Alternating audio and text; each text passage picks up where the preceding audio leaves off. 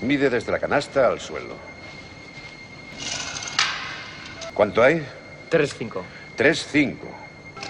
Os daréis cuenta que mide exactamente lo mismo que nuestra cancha de Hickory. Id a cambiaros para entrenar. Final five seconds. Durant! In a 51-point quarter. Harden time again. Takes it inside, draws a foul, gets a basket. Thanksgiving. Indeed. Got it. Here in the corner, Luca.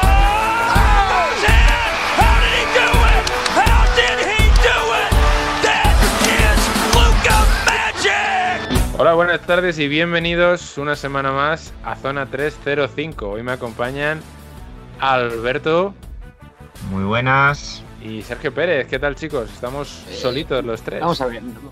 Vamos a ver, vamos a ver, no, no, vamos a parar este momento. O sea, eh, el primero en ser presentado soy yo. Esto es así, lo siento. O sea, no quiero parecer un poquito egocéntrico, pero las cosas se tienen un orden, ¿vale? Entonces, no lo quieres parecer, eh, pero lo has sido. Así que, si quieres, eh, repetimos. Le digo, eh, Jacobo. bueno, yo simplemente voy a decir. No, no, no, no te preocupes. No, no, no, yo voy a decir simplemente. No, no, no, voy a decir mi qué tal Sergio, y ya Sergio, está. Eh, Sergio, no pasa nada. Eh, perdón, eh. Por mi parte, perdón. Ahora le voy a pedir, le digo a Jacobo por el pinganillo, que está en la mesa de mezclas, Sí. que ponga el típico sonido de rewind. De... Eche para atrás, ¿vale? Y Vale, comenzamos. vale, me parece bien. Darle Me parece bien. dos segunditos.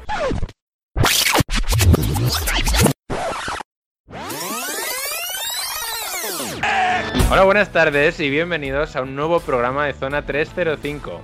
Esta tarde me acompañan Sergio Pérez Hola, ¿qué tal? y Alberto. ¿Qué tal? ¿Qué pasa, chicos? Bueno, parece ser que esta vez no hemos tenido ningún problema con la intro. Ha quedado perfecta, introduciendo a la gente en un Muy perfecto buena intro. Bueno. Muy buena intro. Como bien estáis comprobando, yo no soy David Favoro, el pobre, nuestro pobre director no está hoy con nosotros, que tiene mucha paliza encima, y soy Bienve. Así que hoy vamos a presentar un, un programita así muy cortadito, con mucho debate, vamos a hablar de mucha NBA, pero queremos empezar con la Final Four de Europa.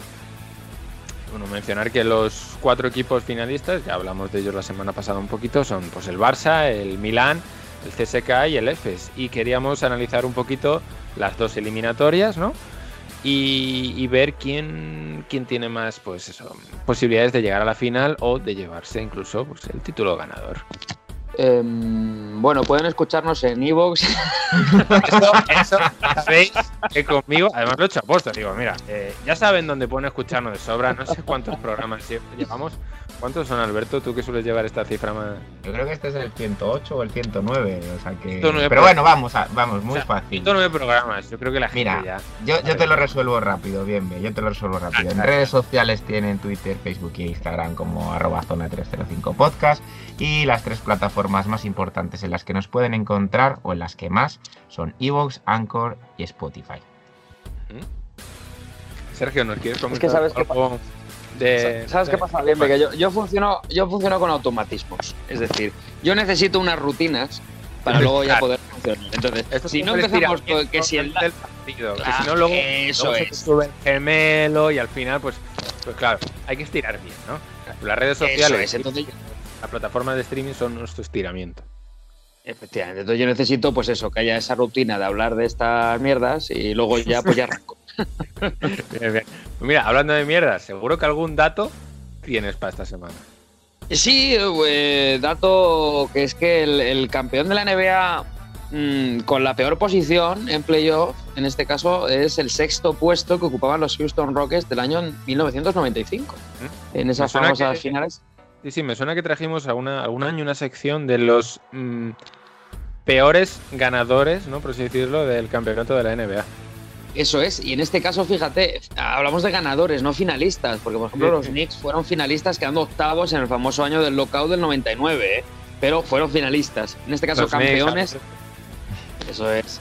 Eh, los, eh, los Rockets fueron campeones del año 95. ¿Serán los Lakers campeones este año quedando séptimos? Pues de momento la estadística dice que no. Pero bueno, ese será el dato. Habrá que ver. ¿eh? Luego llamaremos a Lebron y diremos, oye, ¿qué opinas de esto? Y que nos diga un poquito. Bueno, ¿con qué eliminatoria queréis empezar, chicos? ¿Con la del Barça y el Olimpia de Milán o con el CSK y el EFES? Pues a mí me da un poco igual, Alberto. Te dejo Mm, elegir si quieres. Yo, si, si queréis, dejamos la del Barça y el Milán para el final. Ya sacamos lo que es un poquito barriendo para casa. Porque creo que tiene más tela que cortar la del CSK y el Anadolu. O sea, porque al final son. Y ya con esto empiezo, si queréis. Eh. Creo que es una eliminatoria distinta a, a la, a la del Barcelona y el Milán. El CSK, pues bueno, ya hemos dicho muchas veces que es como una pisonadora y que ha pasado pues muy tranquilo, entre comillas, eh, el baloncesto nunca es tranquilo, ¿no? Pero ha pasado muy tranquilo su eliminatoria. Y en cambio Anadolu, que iba por los mismos derroteros, mm, no ha sido así. Mm, Bien por el corazón de campeón que tiene el Real Madrid o bien porque mm, no estaban las cosas como realmente parecía que estaban. Entonces es un, es un tema cu- curioso a debatir, yo creo, el cómo llega realmente el Anadolu y, y cómo de bien llega el CSK. Entonces, no sé, yo así como primera pincelada diría que el favorito es el CSK. Sí, sí, yo coincido, yo coincido. Creo que el CSK, como bien has dicho, es una pisonadora. Eh, me hubiera gustado ver una eliminatoria de cuartos eh, sin coronavirus eh, por parte del Fenerbahce, habría sido mucho más interesante. Aún así, eh, creo que es favorito, pero cuidado, Efes, eh, independientemente de la guerra que hubiese dado el Madrid, eh, es un equipo que venía lanzado, eh, que tiene una dinámica fantástica y que tiene un equipazo, todo hay que decirlo. Es que parece que, que está de más recordarlo, pero un, un- un, digamos, juego exterior con Mrs., Larkin y Bubois es, es nivel NBA. O sea, Mrs. va a ir, Larkin ha estado y Bubois ha estado. O sea, es nivel NBA. No, no podemos eh, olvidar eso. Y es la, la reedición de la última final de la Euroliga, el último partido que tuvimos en el año 2019. ¿Es favorito CSK? Sí, pero yo no creo que sea tan favorito.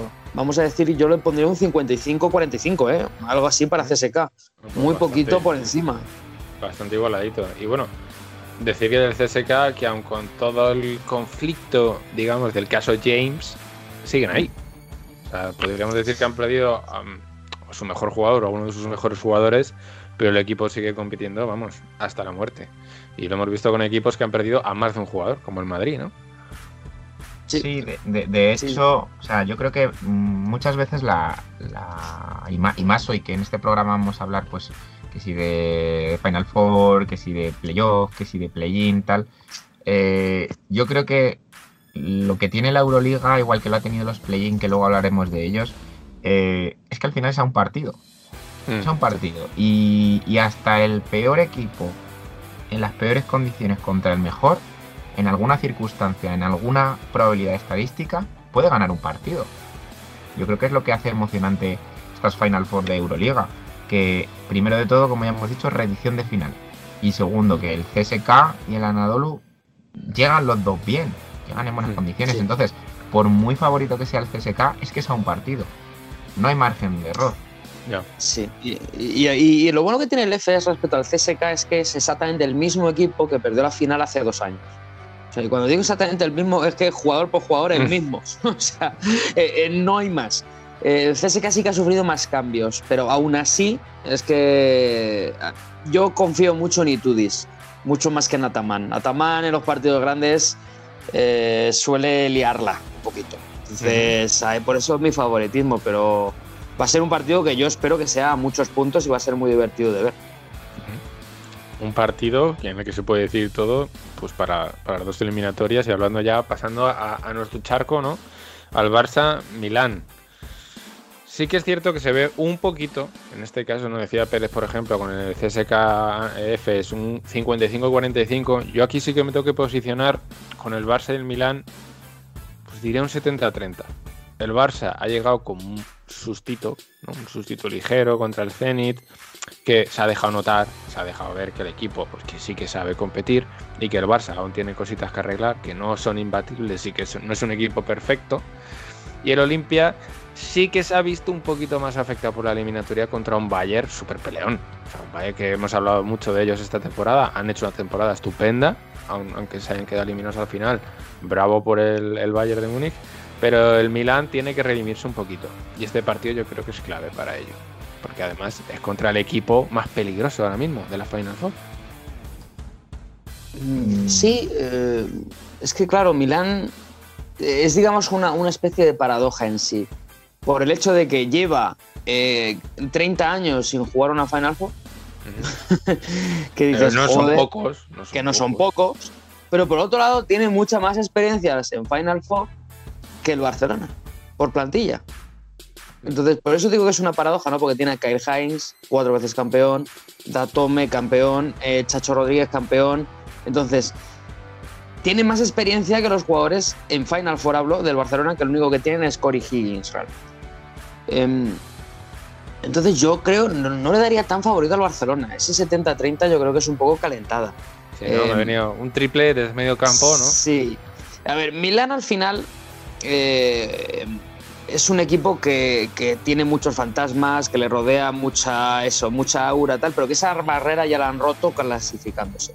El Barcelona eh, demostró que es un equipo que tiene costuras, eh, tácticas sobre todo, porque lo de Bayern fue más, contra Milán fue más épica, por decirlo de alguna manera, ¿no? Obviamente hay táctica y manera de plantear el partido, Milán se relajó mucho, bueno, cositas de estas, pero Pascual demostró que a ese Barcelona hay maneras de ganarle. Y si el Zenit, que es un octavo al fin y al cabo, con una plantilla limitada y con varias bajas, consiguió forzar un quinto partido, no quiero pensar lo que puede hacer un equipo como Milán sin bajas a partido único contra este Barcelona. Vice- y, y podría decir el mismo argumento, pero cambiando los nombres. No quiero saber lo que le puede hacer este Barcelona a un Milán sin bajas en, en un partido. Entonces, yo sí que daría 60-40 para Barcelona, pero con muchos asteriscos. Va a ser, yo creo, un partido todo lo contrario que, que el FS CSK. Eh, si conseguimos ver 100 puntos entre los dos equipos, nos damos con un canto en los dientes. Mm, Yo creo que no es casualidad que nos haya dicho previamente que dejáramos esto para, para la segunda parte, ¿no? Porque al final hablamos de fantasmas, hablamos de costuras, hablamos de, de que todavía no están listos. Pero precisamente como son los dos equipos de la misma manera, es decir, equipos que quizá no llegan todo lo preparado que deberían a esta Final Four, que siempre se puede llegar mejor, ¿no? Pero pero yo creo que se ve claramente que son dos equipos que van por el, el mismo lado del cuadro que están en esa circunstancia. Yo creo que el- igual esto nuevamente es calentada, ¿no? Pero probablemente pienso que, que el que salga victorioso de este lado es el que va a salir favorito para la final. Porque es el que ya se va a ver curtido en todas. O sea, en, en haberse dado el susto en el caso del Barcelona con el Zenit, más llevar toda la temporada, que si es que tiene la mejor plantilla de Euroliga y demás, y haber saltado de, la épica de Milán, o el Milán que deja atrás a sus fantasmas, se carga al mejor equipo por plantilla probablemente de la Euroliga. Hay muchos buenos equipos, ¿no? Pero la plantilla de Barcelona es espectacular. Eh, y, y claro, llegas a la final y, y- y has ido sobreviviendo al Bayern, has hecho una gran temporada, tienes experiencia en finales, te cargas al Barcelona. Entonces lo único que yo veo que puede parar como favorito a uno de estos dos, pase quien pase, sea que el Anadolu, el EFES, se, se cargue al CSK. Y ya sea como nos hemos quitado ese, esa espina que de hace dos años de que perdimos una Euroliga y esta es la nuestra. Yo creo que eso es lo único que puede evitar quizá que uno de estos dos equipos de este lado del cuadro, y con esto ya encamino un poco al favorito de la final, sea el campeón. Es decir, yo creo que si no pasa a Efes, el que salga de aquí va a ser el campeón. O tengo esa sensación. Yo, yo sé que, por ejemplo, por, por lo que he hablado con barcelonistas, estaban muy contentos de que no les hubiera tocado el EFES en la Final Four. O sea, porque saben que ahí tienen un hueso muy duro de roer y es más, perdieron los dos partidos y bien, en cambio Milán les dejaron en 50 puntos en el partido que jugaron en casa de Milán, el Barcelona. Entonces estaban por sentido más contentos. Puedo coincidir contigo, es cierto, que, que EFES parece un poco el coco más que el CSK por, por esa propia inercia que necesitan eh, medio cuarto de un partido para encenderse, ¿no? Em, de todas formas, es que claro, esto es, es una Final Four sin público en, en Alemania, eh, Barcelona es que el Barcelona, como gran, gran, gran favorito que es, creo que le puede poder, poder un poquito la presión. Y Milán realmente no tiene nada que perder.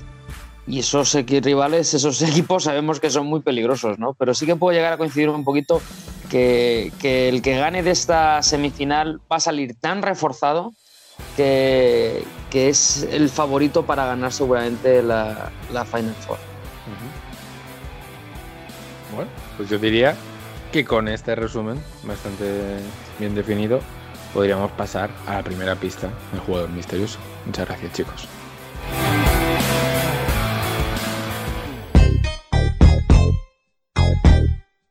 Jugador misterioso que esta semana nos trae Alberto, ¿verdad? No, lo trae Sergio Pérez. Lo trae Sergio, estupendo. Si es que lo hago todo bien. Mira que Pues- había dos, op- dos opciones, ¿eh? No siempre, hay dos, hoy. siempre hay dos opciones. Es más, Y las- en este caso, bueno, no pasa nada. Bueno, sí, lo traigo yo, lo traigo lo yo. y trae Sergio Pérez. Muy bien. yo creo que hoy las pistas son muy claras y espero mm, ser, mm, vamos, espero que la adivinéis. Entonces, la primera pista, y, es importante eh, tiempo verbal, y es que este jugador jugó durante 11 temporadas en la NBA y medía 1,98. Síguenos en redes. Estamos en Twitter e Instagram como arroba zona 305 podcast. Zona 305. Únete al equipo.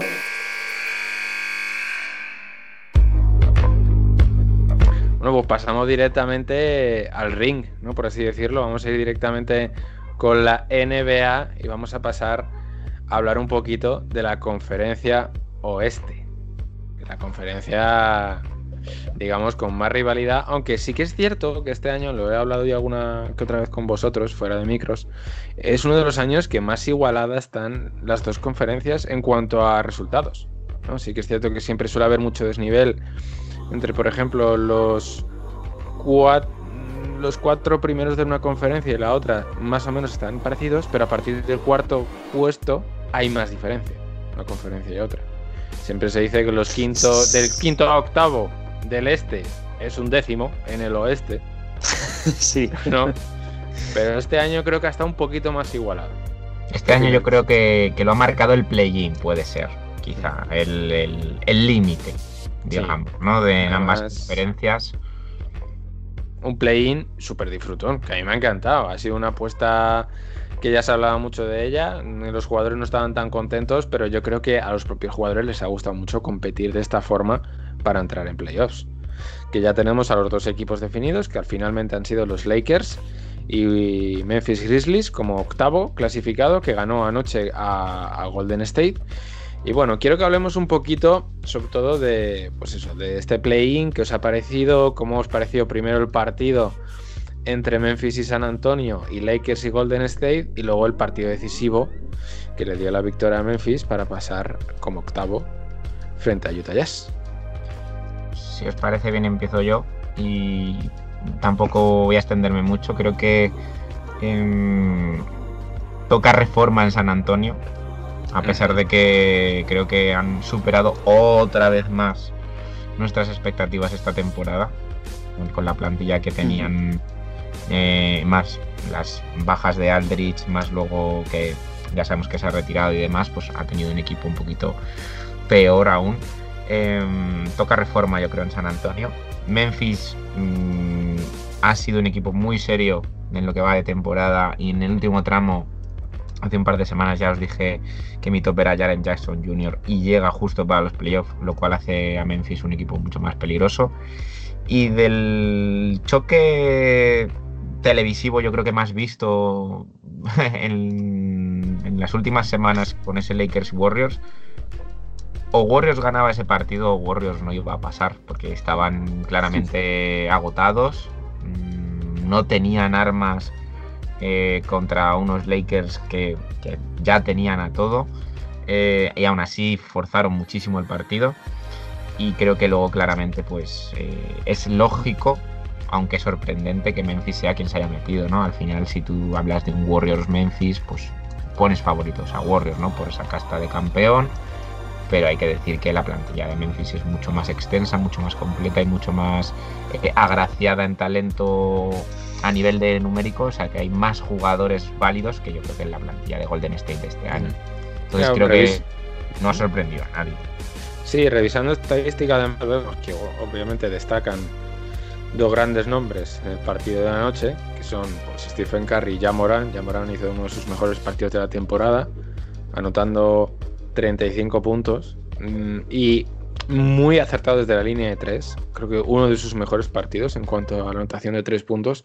Y, luego, pero es que luego, claro, en, Memphis, pues 1, 2, 3, 4, 5 jugadores con 10 o más puntos. Y luego Kyle Anderson y Valanciunas con 9 puntos saliendo en titulares. O sea, un reparto de anotación impresionante que si a eso le sumas 35 puntos del base titular, pues bueno, se puede hacer un partido cuesta arriba para cualquier equipo. Y que a Golden State, aún así, a 5 puntos solo de diferencia, con la derrota y encima yendo a prórroga, o sea, pocos partidos vamos a poder disfrutar así y que encima el resultado conlleve a participar en los playoffs. Pues mira, es que el más destacable, Curry con 39, luego estuvo, estuvieron ahí acompañado por Wiggins con 22 puntos y Jordan Poole con 19. Pero es que ya está.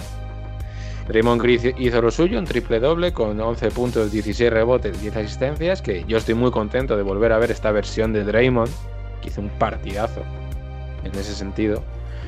Pero es que ya está. Golden State no tenía muchas más armas. Y de cara a la eliminatoria contra Utah, quiero que hablemos un poco, que quiero que nos comentes, Sergio, justo lo hablé el otro día contigo, que veíamos incluso un poco más favoritos a plantar cara a Utah a Golden State que Memphis. Básicamente por la cuestión Curry. Sí, totalmente. Eh, Memphis eh, ya ha hecho la machada, ya ha hecho lo que tenía que hacer, pero creo que, que el factor Curry es- era fundamental para, para unos playoffs, ¿no? Eh, de todas formas, independientemente de, de quién pasase, eh, yo, yo creo que en este caso Memphis ha pasado. Yo creo que el favorito es claramente Utah. o- si, si- si el número uno de una conferencia y mejor equipo de la NBA por récord no es el favorito ante el octavo, pues apaga y vámonos, ¿no? Ya, es que es eso. No, no estamos descubriendo nada, pero en este caso sí que creo que es un muy, muy, muy favorito. Ha habido otros años que vemos que el octavo decimos, oye, cuidado con este que puede dar guerra. En este caso yo creo que Utah tiene jugadores descansados, una química fantástica, una plantilla mucho más completa, muchas más armas, tanto ofensivas como defensivas, como para atacar a Memphis. Y Memphis, bueno, pues, pues dependerá de si Morán y Jackson están, están finos, tienen tino y, y que los secundarios, como bien has comentado, pues aporten, pero necesitan un partido muy redondo para ganar eh, en un play-in. claro. Claro, ya no estamos ayer. hablando, claro, y no, es- no- estamos hablando de esto, una serie al mejor de, de cuatro partidos, o sea, al mejor de siete, ganar cuatro. Un 4-0, 4-1, yo creo que es lo más lógico, pero bueno, ya sabemos cómo va esto. Podríamos decir que Memphis con ganar el play-in ya ha ganado. Porque el año pasado Sí, se claro, quedó a las puertas y me acuerdo que hablamos de ellos a principio de temporada y les veíamos además en una situación muy similar de Mm. competir por el- en el play-in y si eso acabar octavo, séptimo supuesto caso. Y bueno, no nos hemos equivocado del todo y sí que es cierto que contra Utah lo van a pasar canutas. Lo van a pasar Pero, mal. pues, pero es sí, que es ver- sí que es verdad, sí que es verdad que, que Utah tiene un pero. Y es que Donovan Mitchell lleva parado mucho tiempo. Y eso va a Sí. influir. Pero, Bueno, o sea, no digo, no digo para que vayan a perder la serie. O sea, yo voy a hablar en favor de Memphis, pero no como que vayan a pasar, sino que. Memphis yo creo que no solo le va a valer, a valer con haber ganado el play-in y participar en el playoff. Yo creo que Memphis va a sacar una o dos victorias, que eso a nivel experiencia de cara al año que viene le va a venir muy bien. Y va a ser yo creo que por ese pero, por ese pero de, de- de Donovan Mitchell, de que no va a estar en el rendimiento que tiene que estar, a pesar de que va a ir cogiendo forma a medida de que pasen los partidos de esta serie. Bueno, no, no, no está parado porque haya tenido lesión, simplemente ha sido que está parado porque ha decidido parar el, el- o que no juegue el equipo. O sea, quiero decir, entrenando ha, ha seguido entrenando. Sí, sí, pero me refiero, ya sabes, al, al ritmo de competición, que siempre hablamos de entrenar está muy bien, pero por mucho que entrenes, si no estás dentro de la dinámica de partido... Sí, eh, en, ese, en ese sentido, eh, digamos que puede ser un- una eliminatoria muy parecida a lo que vimos el año pasado con, con Lakers y Portland, ¿no? Eso es. Que, que el primero lo gana Portland y cuidado que vengo lanzado y luego dijeron Lakers, bueno, agarra un momento el cubata y, y- hablamos, ¿no? Pues, estilo, pues puede ser algo de ese estilo, sí. No, no me sorprendería una primera victoria de Memphis, pero yo creo que ahí se quedaría. De todas formas, sí que es muy importante ese factor que has dicho de experiencia para este equipo joven, que ya ahora sí que sí tiene que dar ese paso adelante de cara al año que viene. ¿eh? Vamos a No, ver. año- claro, o sea, precisamente es eso. El año pasado, play-in, se esperaba que mínimo play-in para competir y conseguir un puesto. El año que viene ya mínimo tienen que estar en playoffs. Claro, sí, sí, tiene que ser un fijo. Así que si os parece bien, vamos a pasar al segundo contra el séptimo. Al coco. A Coco, ¿no? Que vaya, vaya séptimo clasificado del oeste. Que viene, que viene, que viene. Que viene, que viene. Joder. Joder. El Phoenix Suns contra Los Ángeles Lakers. Los Ángeles Lakers que es que ya lo tienen todo. Sí. Ya lo Lo tienen que- todo. Lo que todos temíamos, ¿no? Lo que, lo que nadie quería, lo que sobre todo ni, ni Utah ni Phoenix querían. Ni nadie, era del que- cuadro, ni nadie del cuadro de Denver y Portland si pasan. Efe- Efectivamente, nadie quería esto, pero al final ha pasado. Al final el que más mejor se lo ha montado han sido los Jazz y los Clippers a priori, y que van esquivando un poquito a estos, ¿no? Pero sí, sí, ya están todas las piezas. Y, y- y sanas y bien. Sí, veremos a ver qué tal contra, contra Golden State. Sí que es cierto que forzaron mucho el partido con la canasta final de LeBron, pero sí que es cierto que ha sido el primer partido en el que han estado todos juntos y bien. Es decir, ahí es donde han empezado a arrancar, digamos. Pero bueno, sabemos que estos, estos Lakers son un equipo súper fiable, es un equipo campeón que más que, perder, más que perder piezas ha intentado reforzarlas de las mejores formas posibles y que se enfrenta a unos Phoenix Suns que juegan muy bien y que son un equipo que van a plantar cara. Por algo son segundos de la conferencia oeste. Así que veremos qué tal. Como favoritos, obviamente, están ahí los Lakers, pero aquí yo me espero más de un susto por parte de Phoenix Suns. ¿Vosotros qué opináis? Es- Si no hay un susto por parte del segundo mejor equipo de la NBA, eh, pues entonces, pues lo mismo que he dicho antes, pues apague y vámonos. ¿no? Eh, Pero es que este caso, claro, no es No tan es real. que no- claro, no, no es tan real. Es, es- no es un, un octavo puesto que ha sufrido hasta la muerte durante media temporada para llegar a play-in. Y que luego sabes que en eliminatoria es un equipo inexperto, son mucho, un equipo muy joven, es un equipo que sabes que, que más o menos vas a poder controlar y que algún susto puede- te pueden dar. Lo- Pero es que los Lakers no son tirado- eso. Los Lakers se han tirado de un avión con un paracaídas puesto en la mochila y han caído, caído, caído, caído, caído. Y cuando han visto que ya, uy, uy, uy, han abierto el paracaídas. Eso es. sí, sí, sí. lo que en ese sentido está claro. o sea, el pero- sustito, claro, el sustito en este caso viene el Fénix, que es el segundo clasificado. O sea, eso es lo que me parece súper curioso. Es decir, Pues, pues a, eso, Phoenix- a eso voy, quiero decir, que el susto lo tienen que dar sí o sí, o sea, no va a ser un 4-0 para Lakers, yo creo. bueno, No, de hecho, de hecho, yo creo que tiene que ser mínimo a seis partidos, una serie a seis partidos. Es que yo si mi no- porrita les puse 4-2. Y, y aún así fui generoso. Yo, yo tengo mucha confianza en estos Lakers. Me he venido, yo me vengo muy arriba con ellos. Aunque luego, curiosamente, en las siguientes eliminatorias les he puesto un 4-3. Así que veremos qué tal.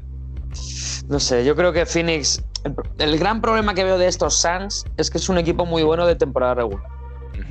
Y eso lo ha demostrado, pero todavía tiene mucho que demostrar en playoff. Y ahí no podemos eh, encarnarnos, digamos, y encaramarnos a la Virgen Chris Paul, porque te puede salvar un partido, te puede salvar dos. Pero ganarte los cuatro, bueno, mm, va a ser más complicado. Hay muchas incógnitas con Phoenix, que por eso yo creo que tomamos todos como favoritos a los Lakers y creemos que van a pasar los Lakers, porque sabemos que Devin Booker va a hacerlo bien, sí, pero con qué tarjeta de tiro tendrá buenos Claro. porcentajes. Eh, de Andre Ayton mm, dejará de tener horchata en las venas y a ver cómo defiende Anthony Davis. Eh, Crowder, que sa- claro, y a eh, con, con Crowder, ¿saldrá en el triple cara o cruz? Es decir, o mete nueve o falla nueve. Mm, hay muchas dudas, ¿no? Eh, yo creo con este equipo, que obviamente es muy joven, y por eso lo damos como favoritos, pero siguen siendo el segundo clasificado de, de la conferencia oeste con factor cancha a favor, no lo olvidemos.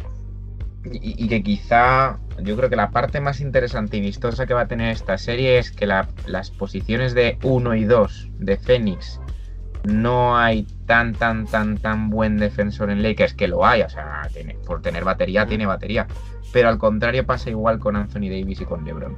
Sí, Que tampoco hay nadie en, en, me- esa, en Phoenix que pueda defender a esos dos. Entonces, en ese 2 contra 2, que no es tanto un 2 contra 2, sino dos bandas, ¿con quién vamos o con quién confiamos más? ¿Con Chris Paul y Devin Booker o con LeBron James y Anthony Davis? Pues hombre, está claro. Sobre todo porque yo creo que Davis, o perdón, Davis, el LeBron le vamos a ver mucho rato defendiendo a Chris Paul, ¿eh? yo creo. ¿eh? Va a haber muchos minutitos defendiendo a Crispy.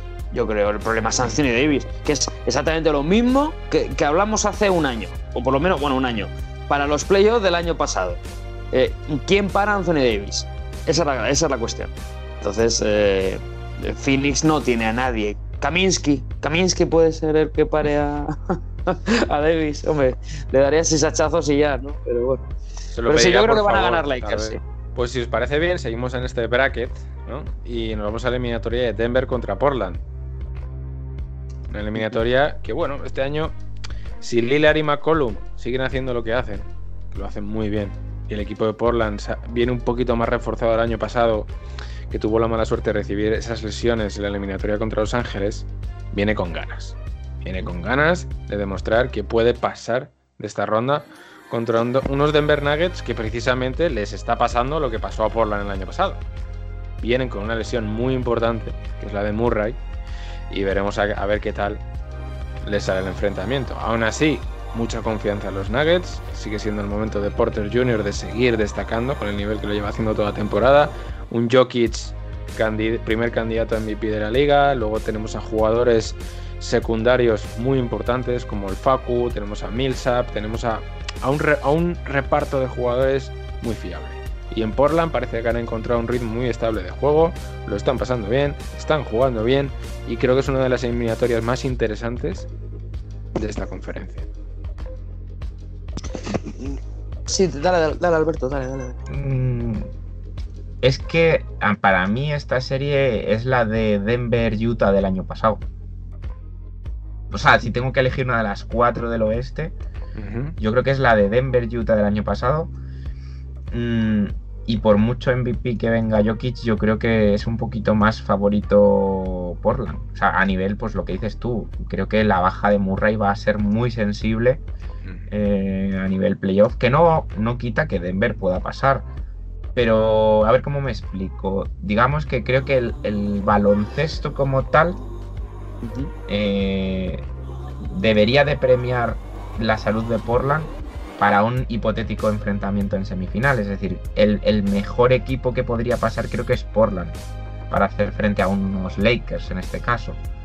Porque creo que no es lo mismo tener a Denver con Jokic, Porter Jr. y con Jamal Murray, que en tal caso diría eso. Pero cuando te falta Jamal Murray, que es una de las tres puntas de ese triángulo que forma ahora mismo Denver, me cuesta, me cuesta ver a Denver pasando eh, para hacer frente. Entonces yo personalmente voy un poquito más con, con Portland que con Denver, aunque creo que puede pasar cualquiera de los dos. Sí, y ahora, ahora te dejo, Sergio, perdona. Y además, decías tú que era una eliminatoria similar a la de Utah del año pasado, ¿no? La que se enfrentaron. Es que precisamente fue Murray el que tiró del carro para Denver, esa eliminatoria. Jokic sí que tardó un poquito más en arrancar, ¿no? Los primeros partidos, luego ya empezó a destacar, pero esa eliminatoria fue Murray contra Mitchell. Todos los partidos. Sí, sí, Y uno de los mejores Murray. duelos. Que hemos los visto en los duelos últimos años. ¿no? Sí, sí. No sé. Entonces ahora sin Murray, ¿tú qué opinas, Pérez? ¿Lo tienen tan difícil? No, yo creo que no. Yo creo que siguen siendo favoritos. Eh, es una eliminatoria que vimos hace dos años, no lo olvidemos. que Fuimos a siete, a siete partidos en semifinales de conferencia, con esa famosa canasta ganadora de McCollum. Lo que pasa es que ha habido muchos cambios respecto a, a- a los actores secundarios, sobre todo, porque los principales eran los mismos. Eh, Portland sigue basándose en los mismos jugadores, eh, digamos, en su dúo fantástico. Y con Nurkic eh, como tercera espada, pero ha habido mucho cambio y Denver, pues tres cuartos de lo mismo. Lo único, la baja de Murray. Aún así, yo creo que Denver sí que ha sabido, mm, em, pues eso, no reforzarse. em, Rehacerse. re- sí, rehacerse, reajustar eh, los quintetos y el equipo para que digamos, la, la maquinaria siga funcionando. Se ha ido una pieza importante, pero el resto ha dado un pequeño paso adelante para poder suplir esa baja. ¿no? Eh, obviamente no esperábamos que Campaso hiciese los números de Murray, eso no lo sabemos, pero bueno, pero ha asumido bien la titularidad, eh, con su papel un- con un rol un poquito más importante. Michael Porter Jr. ha dado un pequeño paso adelante también, eh, Jokic también, Millsap también. todos un poco, ¿no? Hemos visto muy bien a Dozier, por ejemplo, que me parece que va a ser un, un jugador para mí fundamental en esta serie eh, a la hora de posibles emparejamientos con, Lillard y McCollum, sobre todo con McCollum. Entonces yo sí que creo que Denver es una maquinaria eh, que, ya funciona sola, que va muy bien y a, Portland lo veo sobre todo este año muy a rachas, muy a rachas. Eh, te pillan 10 partidos que te ganan 8, te pillan 10 partidos que te pierden 6. Eh, no sé, les veo como un equipo mucho menos fiable, pero bueno, también llevamos viendo así a Portland durante los últimos seis años, por lo, por lo cual eh, tampoco es un signo, digamos, claro de, de, lo que va a ser la eliminatoria, pero, pero sí que ve a Denver mucho más seguro, mucho más seguro de sí mismo, saben que tienen eh, al MVP, porque va a ser el MVP de, de la liga, y saben a lo que juegan, y saben que su juego al final funciona. Mm, te pueden salir mejor o peor las cosas, pero su juego fluido es casi un seguro de vida. Portland le veo más dependiendo de individualidades y eso en playoff suele penalizar.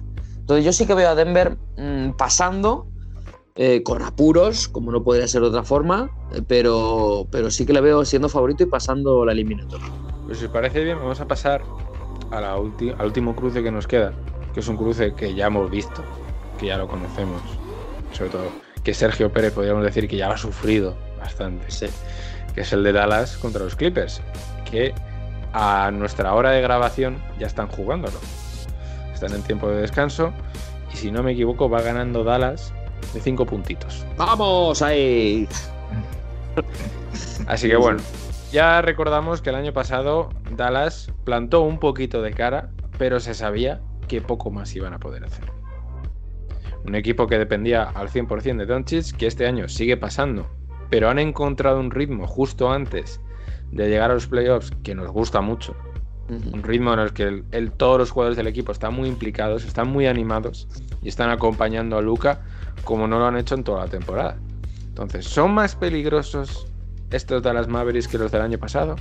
¿O Sí. va a ser un poco igual? Van a, van a, Sí. a lo mejor acaba la eliminatoria en 4-2. A Sí, a ver. o Sergio.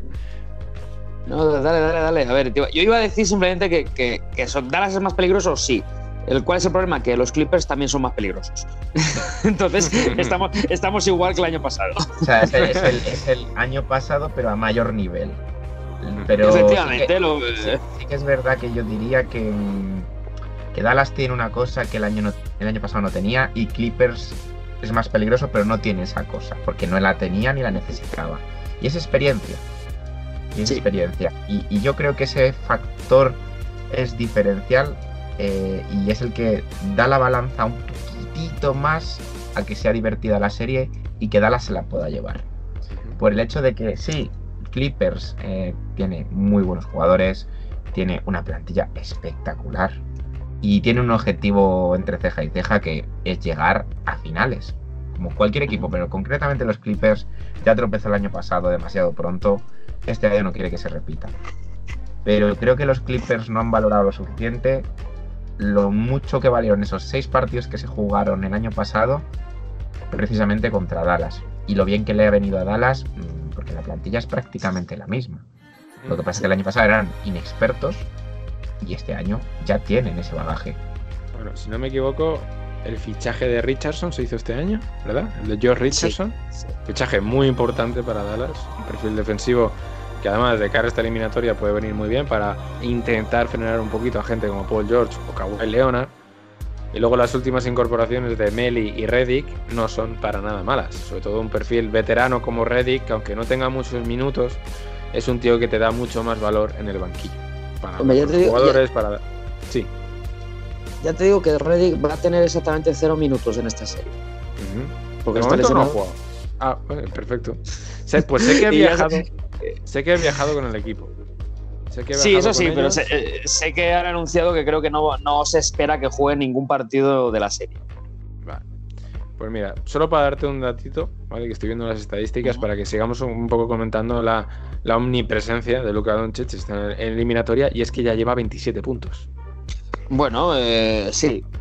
Mm, ¿Por qué no? ¿Por qué no? Eh, si este año Dallas, a ver, eh, yo no sé, yo creo que los Clippers van a ganar 4-2. No sé si es que peco del, digamos, mal del aficionado, que siempre piensa lo peor de su equipo. Pero sí que es cierto que Dallas eh, este año es mucho mejor. Y, y- y- y no está más arriba y peleando por un hipotético cuarto puesto por el, por el ataque de coronavirus que tuvo a principio de temporada. Es que la gente a lo mejor se olvida de que empezó Dallas con un 9-14 o algo así de balance.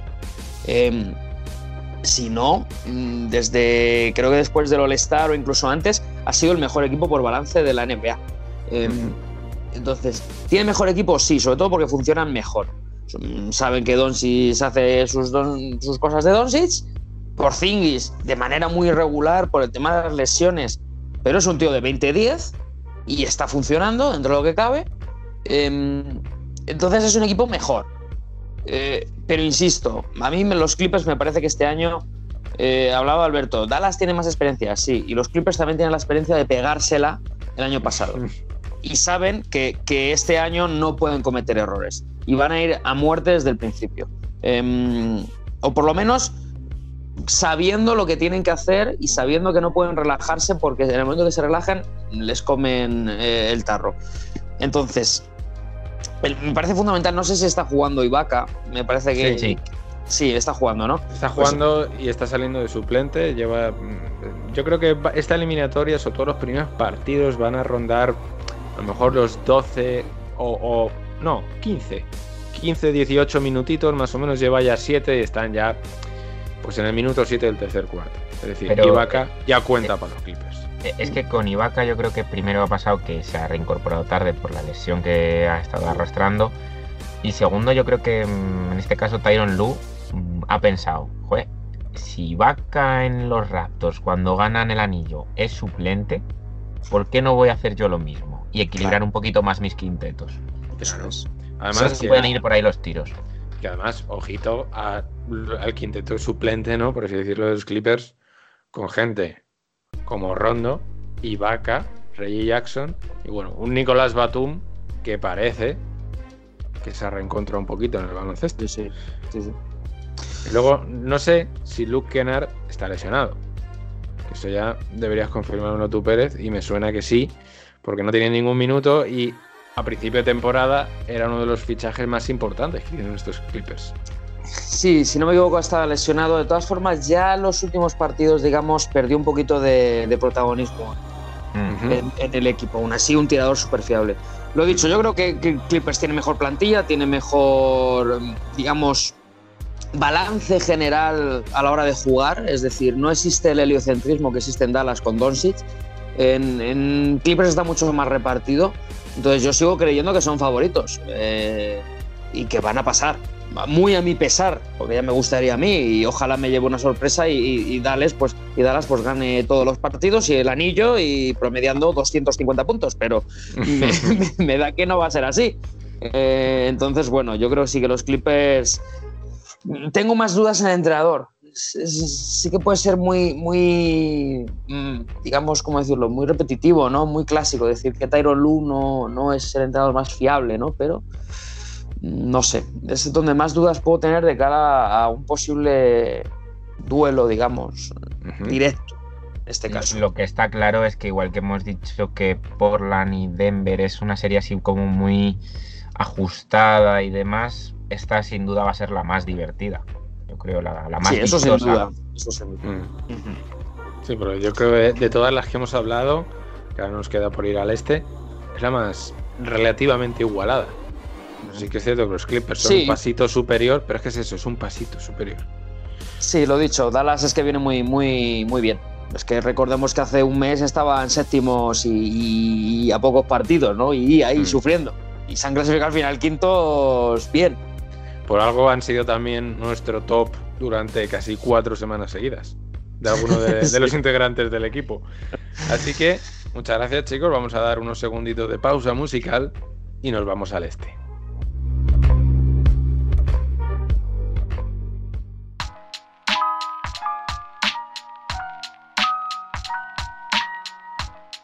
Bueno, nos vamos al este, pero no sin antes que Sergio Pérez nos diga la segunda pista de juego del misterioso. Correcto. Y, y también una que da, yo creo, bastantes datos, ¿eh? Y es que este jugador eh, siempre jugó en el mismo equipo, recordemos, 11 temporadas, siempre en el mismo equipo, siendo seis veces All-Star y nombrado Hall of Fame. O sea, no estamos hablando de un don nadie.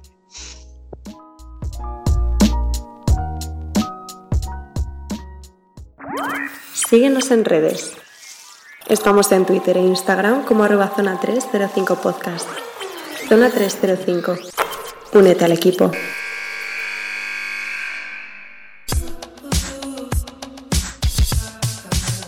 Pues ahora sí, conferencia este. Dos equipos clasificados finalmente, que fueron los Boston Celtics, que ganaron su primer partido contra unos Washington Wizards que vieron como Tatum pues, tomaba las riendas del, del partido. Y luego unos Washington Wizards que se redimieron contra Indiana Pacers en un partido en el que, bueno, pues Indiana no tuvo mucho que hacer. La defensa brilló en su ausencia porque un 142 puntos a 115 es muchísima diferencia. Mucha anotación por parte de Washington.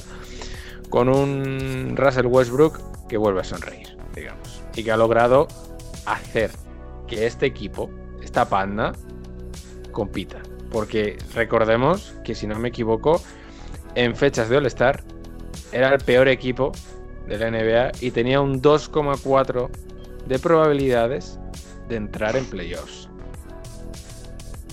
He oído yo, bueno, no sé, no sé el dato, sé que era como 0,6% en un Ah, pues momento dado. O sea, 0,6. eso o sea, posiblemente fuera antes del All-Star. Por eso te Pero digo, bueno, Yo os voy a dar muy otro bien. dato. Yo os Yo voy a lo dar que quiero otro de- dato. sí. Y es, y es que no antes del All-Star, sino a principio de temporada, yo dije que los Wizards entraban en playoff. Y, y yo creo que dije que también, ¿eh? No es por suma- subirme al carro, pero creo que también lo dije.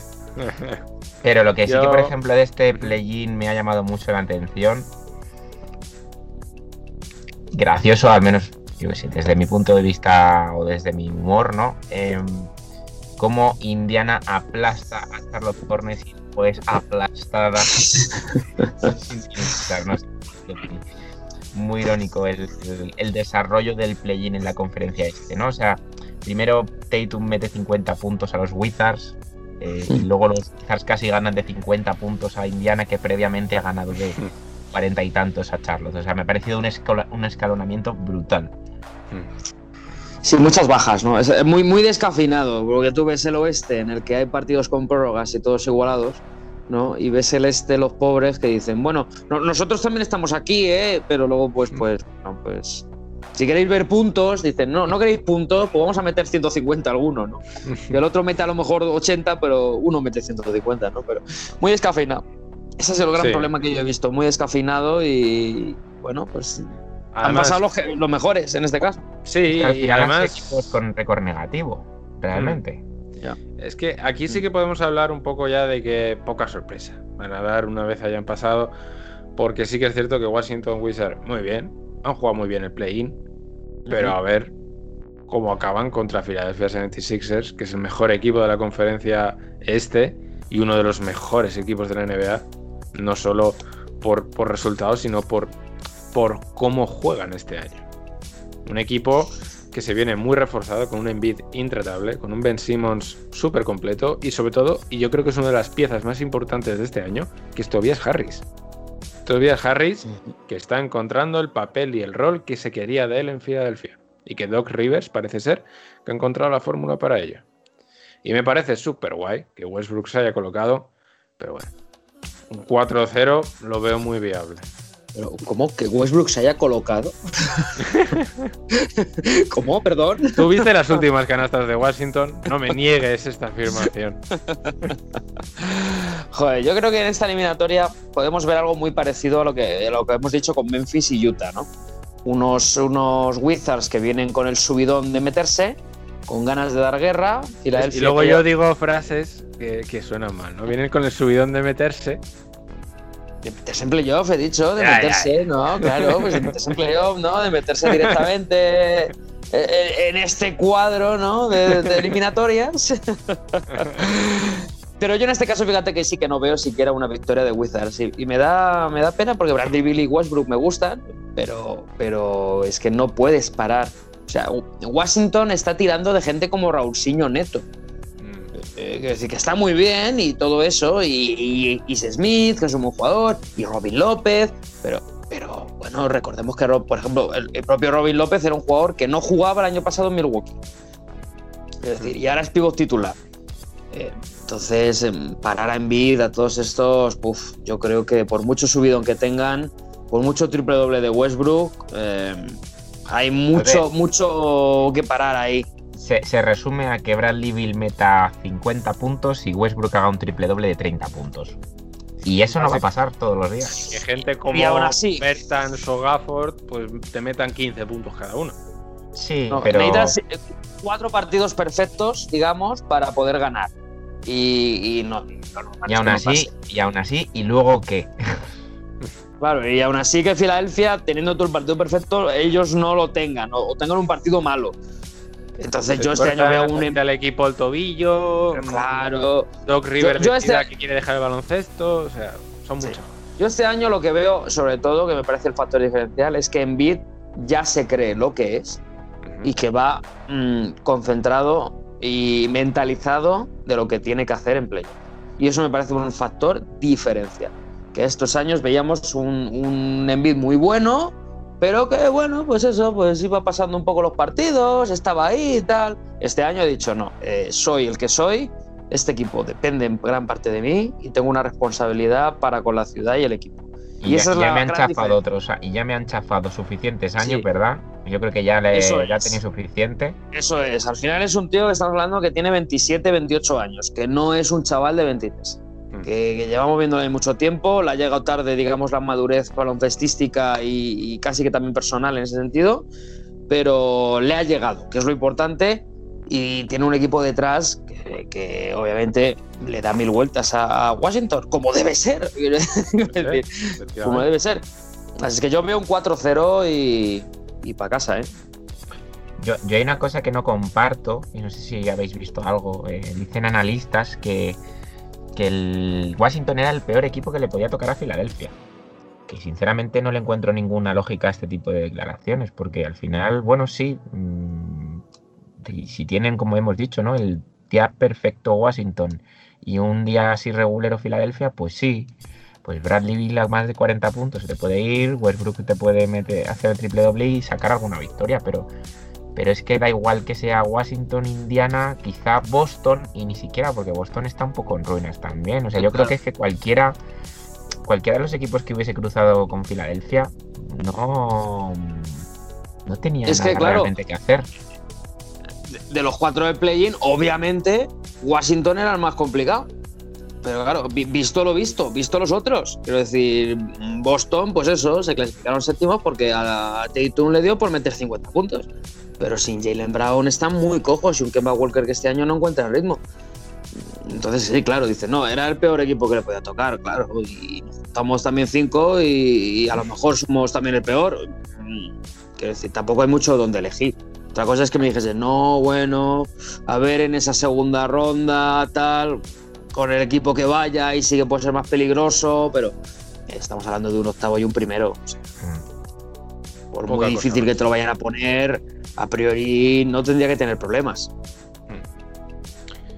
Pues si os parece bien, pasamos al segundo contra el séptimo, que hemos hablado mucho de Tatum y de Boston, pues vamos a ir con la eliminatoria. Unos Celtics que se enfrentan a unos Nets que, bueno, vamos a ver qué tal. Yo creo que esta va a ser su primera prueba de fuego, porque en el fondo los tres juntos, el, Big Three ¿no? de, de Brooklyn, ha jugado muy poquito juntos. Y va a ser el primer duelo que tengan en esta eliminatoria contra un equipo que viene muy tocado. Boston viene muy dolido. Depende muchísimo de lo que ya hemos dicho. Y es que de Tatum tenga el día. De que te meta 50 puntos para competir un partido. Pero es que Boston pocas armas más tiene. Lo que tú decías, Pérez. Que en vano encuentra ritmo, se ha fichado a Fournier, aún no entiendo muy bien para qué. Se decía mucho que era un sustituto del rol que tenía Hayward en la temporada pasada, pero yo no acabo de verlo, es una opción, pero yo no acabo de verla. Y es que Brooklyn tiene un equipazo este año. Se ha reforzado muy bien, ha hecho una selección de plantilla bastante efectiva, a mi punto de vista, pero sí que es cierto que no ha visto una regularidad en cuanto al juego de sus tres estrellas juntas. Así que, de cara a Brooklyn, viene muy bien que se enfrenten a un Boston Celtics como estos para la primera eliminatoria, pero veremos qué tal a largo plazo. ¿Vosotros qué opináis, Mm, chicos? co- Como ya ha- has destrozado a Boston, que yo creo que es lo, es lo normal, visto lo visto, yo voy a hacer mi pequeña, mi pequeño abracito, ¿no? A Boston Mm. para decir algo bueno de ellos Eh, no y pasa nada, chicos. y luego ya y luego ya me meto con Brooklyn, que es, es lo que es, es la realidad, ¿no? Pero, pero decir que Boston sí que es verdad que ha terminado la temporada regular mm, sin Jalen Brown, efectivamente, pero, pero haciendo partidos muy serios. Partidos muy serios en los que ha aparecido, al menos durante 3-4 partidos, que no es una buena. eh, no es una buena noticia ahora. Porque es un poco tarde, en mi opinión, ¿no? Pero, pero sí ha aparecido el Kemba Walker que se esperaba, al menos a nivel de seriedad, de toma de decisiones, de tener un poquito el día. Eh, si Marcus Smart está, pues Boston funciona. Y, y eso es una realidad, le pese a quien le pese. Eh, Tatum será la estrella, pero Marcus Smart yo creo que es el corazón de Boston en ese sentido. Y, y cuidado Brooklyn en ese sentido si, si juegan con esa seriedad. Porque a Brooklyn sí que le falta una cosa que yo creo que no van a tardar mucho en cogerla, ¿no? Y es lo que hemos comentado, que es que sus tres estrellas no han jugado casi juntos. Pero es que el mejor equipo que les podía tocar es un equipo que está en ruinas para aprovecharse y utilizarlos, digamos, de sparring, aunque esté mal dicho el término, pero usa- usarlo de sparring para precisamente empezar a rodarse los tres juntos. Sí, eh, totalmente de acuerdo. Boston está metido en un barco eh, que se llama Brooklyn, en el que no para de haber agujeros cada vez más y ellos no tienen suficientes cubos como para achicar aguas. Es así, o sea. Pero bueno, recordar que había miembros en este podcast que no les gustaban el fichaje de James Harden por Brooklyn. No pasa nada, chicos. Podéis retractaros ahora mismo. No, no- nunca está de más, ¿no? Pero, pero bueno, bromas aparte, Brooklyn ha demostrado que, que obviamente pues, pues el Big Three funciona. Y punto. Por, por mucho que no jueguen juntos, pues funciona. Son funciona. segundos del este. Y ya está. Y, y segundo, porque se lo han tomado pues relajado. Han dicho, pues si Filadelfia le hace ilusión ser primeros, pues venga, primeros. Pues Vamos da a un poco dárselo, igual. ¿no? Que estén contentos. Y ya está. Yo creo que es por esquivar a los Knicks en, en semifinales, no por otra cosa. Pero, pero es eso, un claro favor- favoritismo. Yo también veo ahí un 4-0 claro. eh, y, y además un, muy contundente, ¿no? Estoy- coincido con Alberto lo que ha dicho el tema del sparring. Sí, totalmente de acuerdo. Eh, los tres juntos tienen cuatro partidos para, para calentar y afrontar la próxima eliminatoria contra el rival que sea eh, ya calentitos y jugando a algo. Pero estos sí que tienen pinta de no ser como los Clippers del año pasado que entrenaron solo Kawhi y Paul George un día al año. O sea, solo un día durante todo el año entrenaron juntos. Estos tienen más pinta de que les hace falta menos entrenar a los tres para entenderse un poquito. Tiene pinta. La clave siempre lo estamos diciendo es Kyrie Irving. Y, si- se le va la olla o no. Si se le va la olla, depende de cuánto se le vaya, pues sus as- aspiraciones en playoffs llegan más lejos o más mm, o menos, menos lejos, pero yo creo que la, primera ronda la pasan sin problemas. Pues vamos a continuar con los hipotéticos rivales, ¿no? los Brooklyn Nets, podríamos decir. Que sería la eliminatoria que enfrenta de nuevo a Milwaukee contra su coco del año pasado, Miami Heat. Que curiosamente, a día de grabación, ya se ha jugado el primer partido, que ha salido victoria para Milwaukee, pero con una canasta sobre la bocina En prórroga. Middleton. En prórroga el señor Middleton. Partido muy igualado que no, no hemos podido ver, pero seguro que ha sido muy disfrutón. Y con dos equipos que básicamente siguen muy parecidos. Los refuerzos que se han hecho han sido positivos para ambos equipos. Miami se ha visto muy tocado a lo largo de temporada por tema COVID. Si no, es muy probable que hubieran acabado un poquito más encima de la tabla. Pero Milwaukee, lo hemos dicho los últimos meses, viene la chita callando y es un equipo muy peligroso para estos playoffs. Eh, sí, totalmente de acuerdo. Pero bueno, yo, yo creo que los, los refuerzos en este caso de Milwaukee sí que han sido mucho más notables y más significativos que los de Miami, ¿eh? porque al final Miami, ¿con qué se ha reforzado realmente? Con, con, con- con Haslem, tres minutos y le echan por técnicas. ¿Es, es su refuerzo? Eh, no, no sé, yo creo que. Miami, pues mira, te voy a Lo confirmar, más más o es menos. Ariza, yo creo, y tampoco es algo- Ariza y Oladipo, ¿no? Deadbone- Que está, que está lesionado. Oladipo, que no vamos a ver lo que queda de temporada. Pero sí, básicamente el- el- la plantilla que ha jugado hoy, hay dos jugadores que el año pasado no estaban. Ya está. Que son Ariza, titular, y Deadbone, suplente, que ha jugado 12 minutos. Pero el resto, los de siempre. ¿eh? Lo que pasa es que, claro, Sí. Lo que pasa es que, que Miami le tiene un poco tomada la medida a Milwaukee. Sabe jugarles muy bien. Saben a jugarle, sobre todo saben defenderle. Saben que tienen un gran defensor como es Adebayo, pese a que no esté entre los tres eh, premiados y finalistas para, para, eh, defensor del año. Pero es un gran defensor que le tiene muy tomada la medida, sabe cómo defenderle, tiene las capacidades técnicas y, físicas, tácticas y todo para defender a, a Antetokounmpo y sabes que si defiendes a Antetokounmpo, defiendes a medio Milwaukee. La clave va a estar en ese otro medio Milwaukee, como bien se ha demostrado en este primer partido, si rinde o no. Si tienes a un Middleton acertado, si tienes un Middleton decisivo, un Drew Holiday que sabemos que sí que va a rendir, y si los Di Vincenzo, eh, Brook López, todos estos no se vienen abajo en playoff como han hecho estos últimos años. Yo creo que sigue siendo favorito Milwaukee, creo que va a pasar Milwaukee, pero va a ser una, una eliminatoria cara de perro como se ha visto en este primer partido.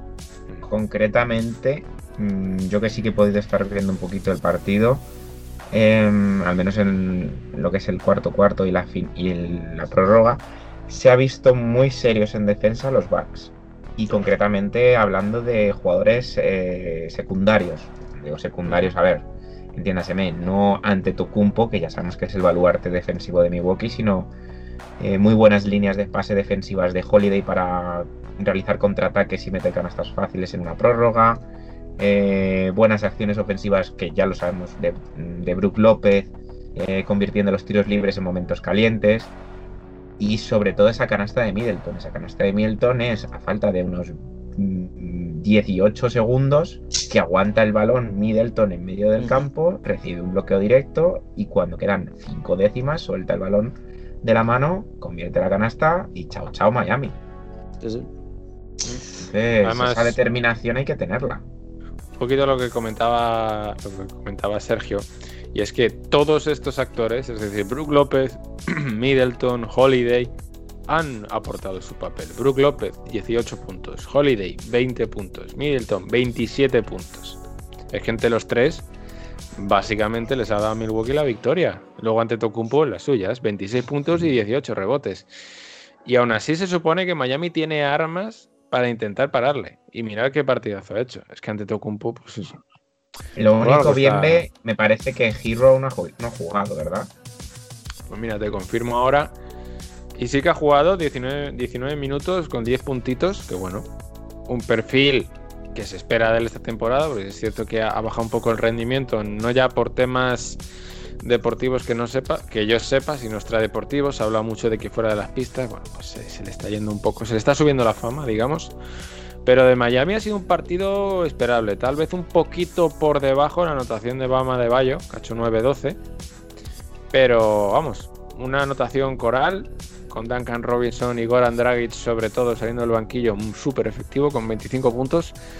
Pero yo creo que la conclusión puede ser esa. Seguramente pase Milwaukee, pero cada partido se va a pelear hasta la muerte. Qué tío listo, bien ve, dice. eh, anotación pequeña de Bayo. Le tienes 40 minutos pegándote con Antetokounmpo y encima quieres que meta canasta. Eh, Bueno, eh, Drew es Holiday, Holiday no creo que haya estado quieto en defensa. Y ha Claro, 20 eso está, eso está claro, está claro. Pues vamos con el favorito ¿no?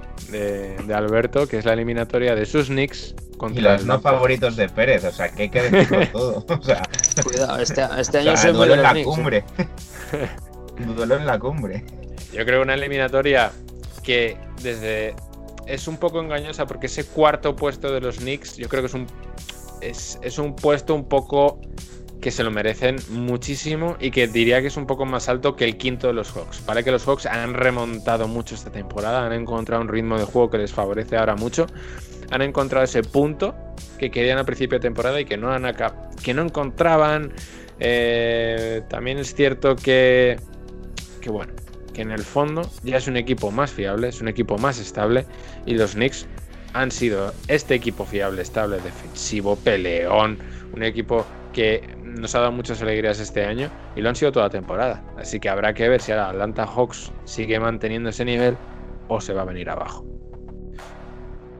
Yo, yo creo que sería injusto si solo me pusiera a hablar de los Knicks, porque creo que esta es la serie. Pero que- tampoco te diríamos nada malo, ¿sabes? No, no, no, por supuesto, pero, pero estaréis de acuerdo conmigo en que en que sería raro no decir eh, es la serie que ambos equipos esperaban.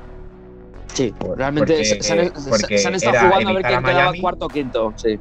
Era evitar a Miami eh, que se metiera entre el cuarto y el quinto y que ninguno de los dos cayera para encontrarse con Milwaukee en primera ronda.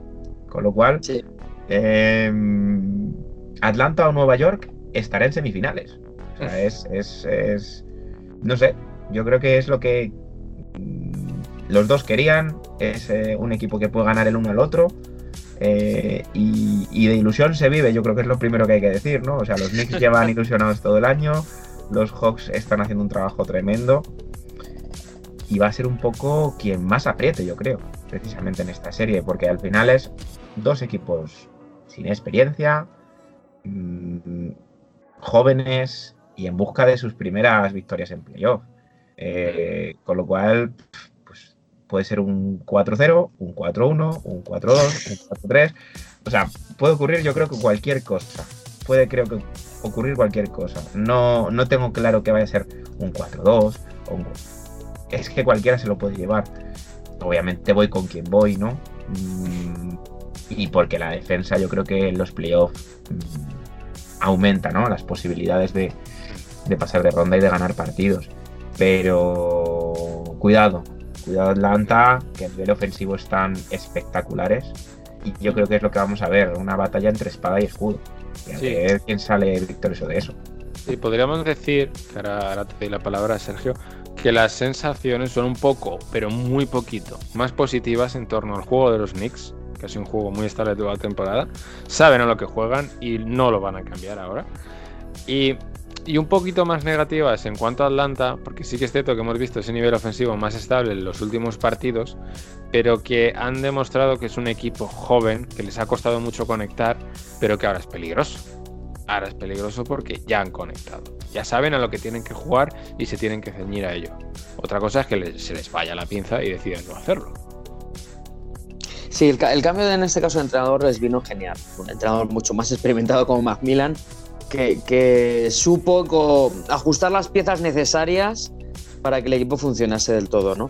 Em, lo ha dicho muy bien Alberto, va a ser escudo contra espada. eh, lo bueno de estos Hawks es que no, de- no defienden nada. Lo malo de los Knicks es que no saben eh, lo que es un aro. Eh, quiero decir, saben que tienen que defenderlo, pero no saben qué tienen que hacer cuando tienen un- una cosa redonda y un aro. Entonces, es el- la, gran cosa, ¿no? Un equipo que le cuesta mucho atacar y un equipo que le cuesta horrores defender. Mm, El, que consiga imponer su juego, pues ganará la eliminatoria. No tiene más resumen que ese. No hay más factores diferenciales casi. Eh, independientemente de defensas a Young, defensas a Julio Randle, es que podemos decir lo mismo de un equipo o del otro. La cosa es quién consigue imponer su juego. Mm, ¿Y quién se va a ir a jugar a Filadelfia? Claro, es la historia, ¿no? Pero no, los Sixers yo creo que son los más felices en este caso, ya que seguramente ellos ganen 4-0 y dirán, Buah, estos se van a ir a 7 seguro, yo voy a tener días de descanso, encima a priori soy mejor que esto, que no me pego ni con Milwaukee ni con los Nets, joder, qué bien me está saliendo la jugada, ¿no? Este puede ser mi año, ¿no? Pero ya te digo, yo creo que factor fundamental, los- esos, esos dos primeros partidos en el Madison, que no les entre la congoja a los Knicks, em, fundamental. Y luego, luego lo dicho, el que consigue imponer su ritmo y su juego, pues eh, tiene todas las papeletas para llevarse la eliminatoria. Bueno chicos, pues un, un análisis de playoffs súper interesante que hemos hecho, bastante completito y que seguiremos en las próximas semanas según vayamos teniendo más resultados. Y aún así, os vamos a dejar unas porritas que vamos a preparar todos con los resultados que esperamos para estos playoffs y los compartiremos por las redes sociales. Así que vamos a seguir con la tercera y última pista del jugador misterioso.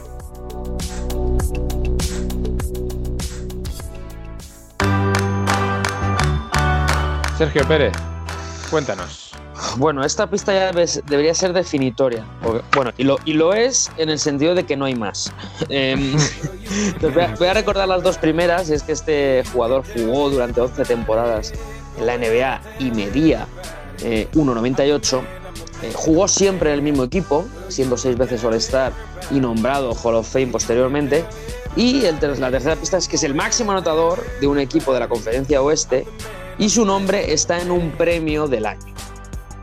Y ahí ya lo, lo dejo que ha caído como una bomba, por lo que veo. Eh, ha No, no, no, o sea, yo estoy, yo estoy pensando porque tengo por ahí rondando algún nombre, pero estoy pensando. Mm, A ver, si algo está claro, Sí. es que ha muerto. Bien, bien, bien. Has pillado, has pillado las referencias a las primeras pistas. Bien. Bien, Bien. bien. Hasta ahí, bien. Joder, No juega actualmente que a en los me he quedado, ¿eh? O sea, era como, No. "Pues está, está muerto, estará muerto, seguro. Pero es que habrán pasado todo el rato. es que con el, con el nombre del premio me pillas, tío, porque no. Sí que es cierto que, mira que lo mencionan año tras año siempre los nombres ¿eh? de los premios, pero nunca me Ujú. acuerdo. Pues que yo el único premio que me, Es que- que me es que nunca me es fijo. Larry O'Brien, pero vamos. Claro. es que. pero no es. No, no es Larry O'Brien, no. no. De todos modos, es que has elegido algo muy genérico. 12 temporadas, 1.98, 6 veces All-Star, Hall of Fame. O sea, todo eso es muy, muy genérico. Eso Yo solo por que eso, Bueno, el, el primer jugador así de, de primeras que se me viene a la cabeza, que no es, pero con 1.98, 12 temporadas tal, es Vince Carter, así, suelto. Quiero decir, con esas características. pero recordemos que jugó siempre en el mismo equipo. Mismo equipo, claro. Y luego que es el máximo anotador de esa franquicia. Es un anotador histórico. O sea, Ah. ya, ya, ya se está reduciendo a 30. No. A 30 menos. jugadores. Porque hay 30 franquicias, me refiero. Y luego No, sabéis no, que. 15, 15. Porque bueno, has dicho 15, de la verdad que he dicho del oeste encima, o sea. Y sabéis encima que Dallas no es, porque, porque no es Nowitzki. porque no vi que todavía no ha muerto. Mm. es em, George Gervin. No, George Irving no es. George Irving, hasta donde yo sé, no tiene ningún premio. Y recordemos que George Irving jugó en el Manresa. que Eso la gente no se suele acordar. Y, diría- y yo diría que eh, Duncan seguramente sea tenga el récord de anotación de San Antonio. No Creo sé que si no. lo tiene él o Robinson. Es que no, es que yo creo que lo tiene George Gervin, por eso lo he dicho. Mm, curioso. Puede, puede ser, puede ser, no lo, no lo sé, tendría que mirarlo, pero vamos, no es. Pues, no es A ver, Houston. Houston, Houston, Houston. No me suena. Ujú. Memphis, no, porque el máximo anotador los hemos machacado en los últimos programas muchísimo, Sí. además. San Antonio no. Eh, los Pelicans. Creéis que los Pelicans es Anthony Davis. Entonces tampoco. Mira, si quieres te voy repasando equipos. A ver, Nos vamos hemos hablado. ya. Oklahoma. Nada, Oklahoma nada, porque nos iríamos a, a Russell Westbrook. Minnesota. Minnesota es Kevin Garnett, ¿no? Me parece. Sacramento. Sac- Sacramento. Sacramento. Puede ser Sacramento. Porque de Clippers no, de Lakers no. de Warriors, Hex no, Grizzlies, de Warriors no, Blazers. de Blazers. Uf, de Blazers. Uf, lo dudo. Eh, de, de, de Denver también puede ser. O sea, eso, Blazers, Denver y Utah tampoco puede ser, porque que el señor Carmalone, hola. Está claro. O sea, yo creo que está entre un jugador de Sacramento, Denver o Portland. ¿Cómo voy, Pérez? Vas bien, vas bien. Voy bien, ¿no? Vas vale. bien. Eh, Mitch Richmond, No, Miss No. Richmond hasta- no me suena. Además, recuerda que jugó los Sacramento, 11 ¿no? años, los 11 años en el mismo equipo. Es verdad, vale, vale, vale. vale. Insisto en el que jugó en el mismo equipo. Y que tiene un premio O sea, su nombre aparece en un premio. Yo ya no me. Te, voy- te voy a decir que me voy a rendir, pero te voy a preguntar una cosa. ¿Está entre los mm, 20 máximos anotadores de la historia? No. No, entonces es, es alguien. Es otra persona. No. Además, eh, matizo, fíjate, he dicho que, que su nombre aparece en uno de los premios del año, que no quiere decir que el premio del, año lleve su nombre. ¿Cómo, cómo, cómo? ¿Cómo? Su nombre Sí. aparece en uno de los premios del año. O sea, que ha ganado uno. Ah, Pero eso no quiere decir que, que el premio- ese Premio premio del año lleve- eh, sea su nombre. ¿Entiendes? vale, vale. Más pistas, quiero decir, Bueno, el caso es que es de Denver, Portland o Sacramento. De uno de esos tres. Yo, yo voy a tirar más Yo por. no tengo por- ni idea. eh, escucha, estoy intentando hacer, estoy intentando Venga. hacer trampas y ni aún así. Joder, me cago en la leche. Yo, eh, ¿cómo es? Es que yo creo que es el de Denver, el, el tío este que está por ahí, eh, que, que fue muy, muy bueno y anotó muchísimos puntos. David Thompson. No lo sé, es que no me sé el nombre, pero sé que hay un tío en Denver que anotó muchos puntos en su momento. Inglés. Bueno, Es ese, English, English. no, no es Alex Inglis. Pues nada, yo, yo por mi parte, que nos damos por vencidos. ¿eh? Os dais por vencidos. Bueno, chicos, estamos hablando del gran Jack Twyman, máximo anotador de la historia de los Kings, eh, que tiene el premio de. de ah, jo, ahora se me ha olvidado cómo se llama el otro, el, el de compañerismo. Twyman y. ¿Cómo se llama el otro? Ay, Si, se- si hicimos, si hicimos una sección. Hicimos una sección sobre esta historia, la he traído yo, que le ayudó Jack Twyman a, a este jugador. Se me ha olvidado, nombre, un compañero de equipo que, que se quedó el pobre, bueno, le se dio un golpe en la cabeza y tuvo Sí. muchísimos problemas. Y tiene ese premio, por eso decía que, que, no- que él, eh, su nombre está en el premio, pero el premio no lleva su nombre, ¿no? Es decir, sí, no, que no, no. es completo, claro. Esa era la- un poco la pista por donde yo quería ir, ¿no? Máximo anotador de los Kings, aunque siempre jugó en los Royals, siempre jugó en, tanto en Cincinnati como en Kansas City Royals. Y uno de los grandes olvidados. Lo que pasa que, claro, como jugó en los años 60, 50 y por ahí, pues nadie se acuerda, menos que sea Will Chamberlain y Bill Russell. Twyman Stokes. Twyman Stokes, Twyman Stokes, ese es el premio. Cualquier, cualquier oyente que quiera escuchar la historia lo tienen en el programa 60. Pues ahí lo tienes, han pasado ya unos cuantos, es cierto, pero oye, ahí estaba. Pues muchas gracias, Sergio. Joder, nos ha costado, macho. Tanto que no pa- hemos adivinado. Así que muchas gracias a los dos, chicos. La verdad es que hemos hecho un análisis súper interesante de todo lo que está por venir para los playoffs. Pues muchas gracias, Sergio. Vamos a pasar ahora con el top y el flop, una sección que siempre está en este programa.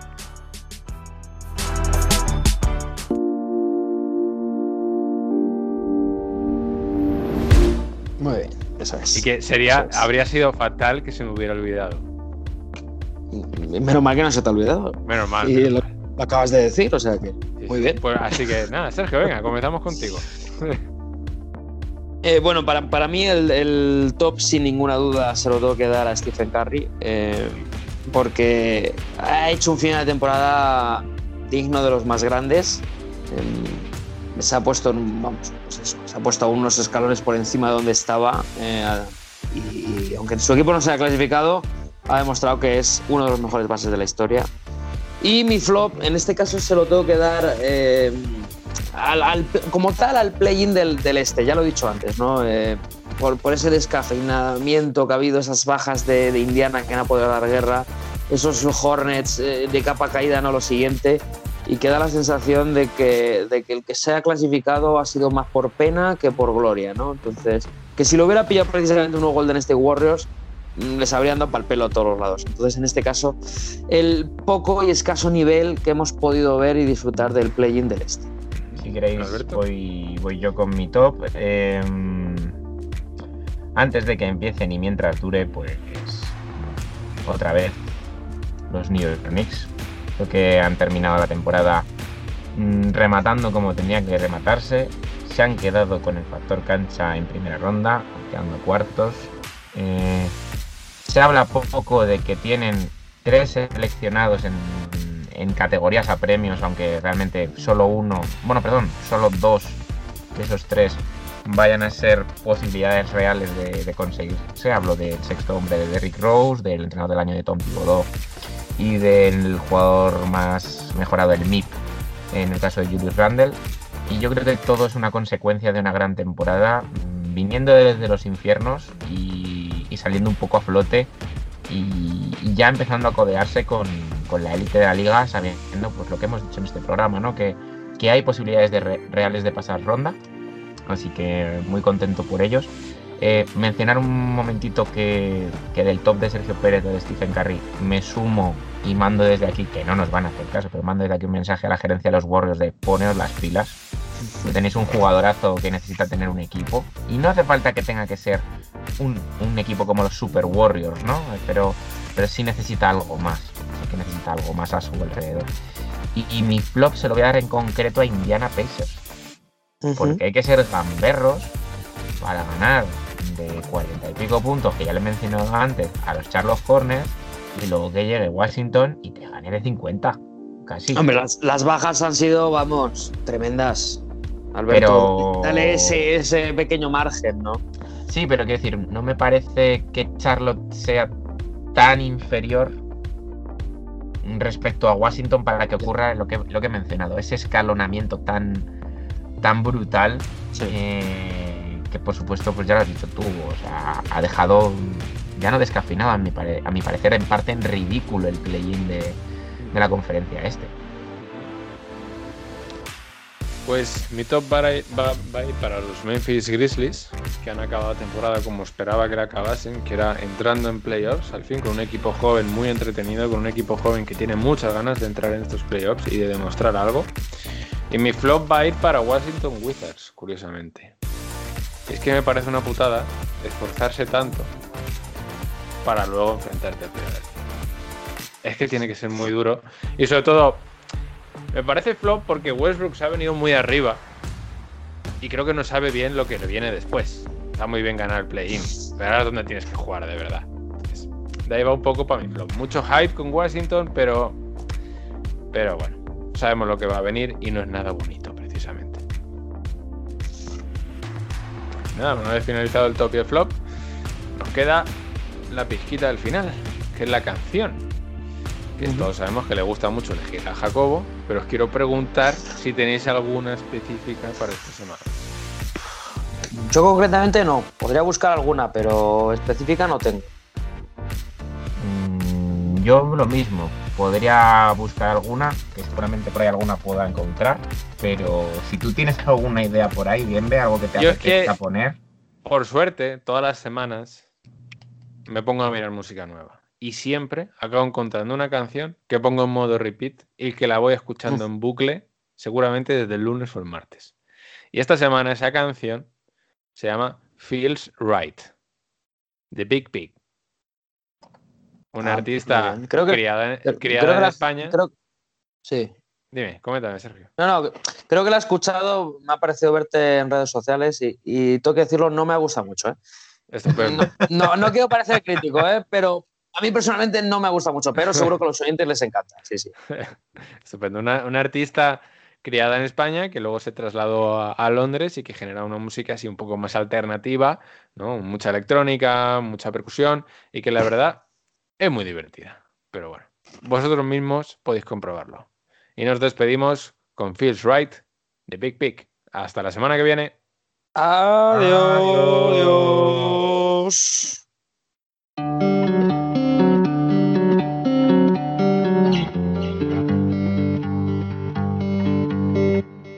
차.